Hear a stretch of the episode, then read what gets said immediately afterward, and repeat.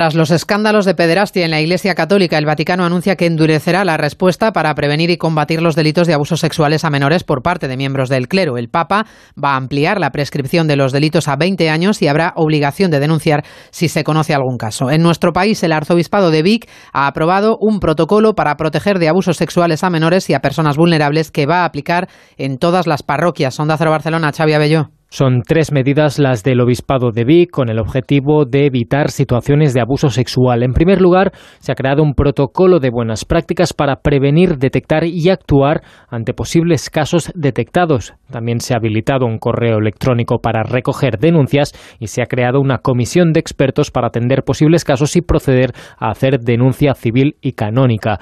El Obispado se ha comprometido a atender con confidencialidad todas las peticiones que pueden enviarse además de forma anónima.